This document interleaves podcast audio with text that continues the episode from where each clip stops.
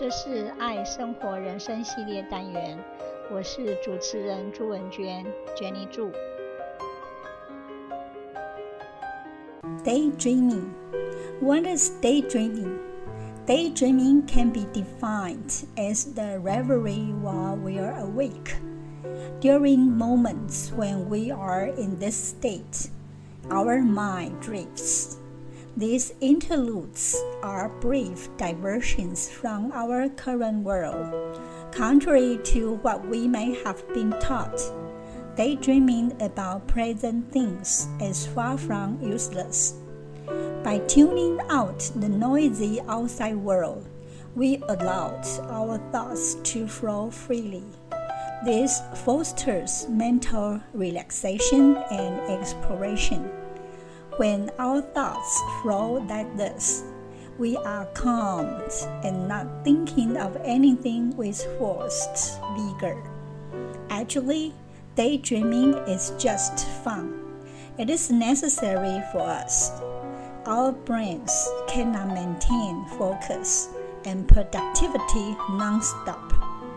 Good brain health requires more regular periods of relaxation after a long day at work or after a disagreement with a friend, we could let our mind float away to something completely unrelated and pleasurable.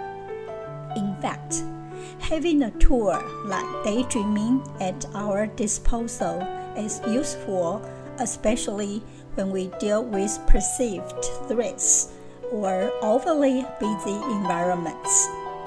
Through daydreaming, we can look away from our desk, our work, or any distractions and think of something present that has something to us. According to Harvard University's medical school, mind wandering can help manage anxiety like meditation or restful activities. Daydreaming acts a natural remedy for us to alleviate stress and anxiety. Daydreams aren't merely mini escapes. Most of us can benefit from approaching our problems with a fresh perspective by daydreaming. While on the surface, it might sound unusual. Letting our thoughts drift can actually help us solve problems. That is because freely association can enable our mind to flit from memories to something we read and then back to something we imagine. In other words, daydreaming can lead us down a sort of magical road to insights these insights can even help us reach our goals. Children's minds wander about constantly. It's no secret that the young are daydreaming a lot. As our mind wanders, we are using diverse aspects of our brain, both the executive problem solving network as well as the creativity networks in our brain are working simultaneously. We activate different brain areas.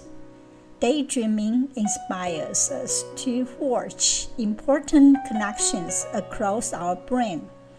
It's like practicing mentally rather than physically for an outcome we desire. A structured daydream can motivate us as it's realistic. Daydreaming about one of our real life goals is pressing. It invites us to think through steps we take, ways to stay motivated, and how to overcome obstacles.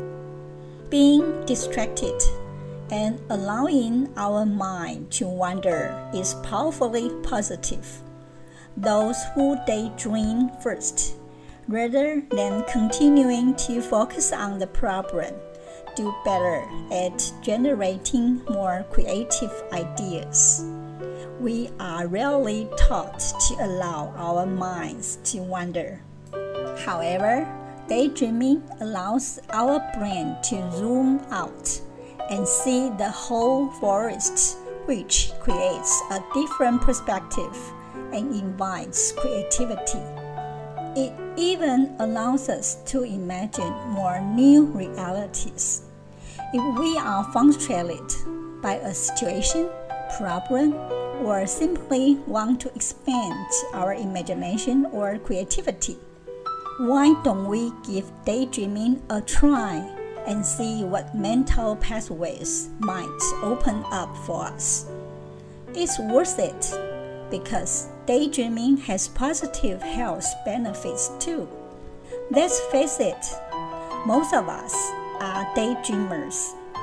Whenever we are the least bit bored, our minds naturally wander. What happens in those hours of daydreaming? We explore associations, we make connections, we search for possibilities. Creative thinkers know that daydreaming is hardly a waste of time. In our daydreaming, we find life meanings through interpreting life stories and experiences. It's true that daydreaming is linked to many positive developmental abilities, including creativity, empathy, insightfulness, and meaning making. And indeed, for most children and adults, daydreaming is not only a good thing, it's essential to our creative flourishing as human beings. Daydream is the power, it is the energy. If we do not have daydreams, we should start to dream them right away Daydreaming lets us find out our burning desires. Imagine that we wake up with our daydreams. We eat dreams, walk dreams, inhale dreams, and exhale dreams. Once we start living our daydreams and visualizing our dreams, we are living in our dream world. Then like daydreamers, we turn our dreams into reality. Dreams do come, and our lives are going to be changed thereafter. Thank you very much. Bye bye. 这是爱生活人生系列单元，我是主持人朱文娟娟妮祝，希望你会喜欢这次的节目。我们下次见，拜拜。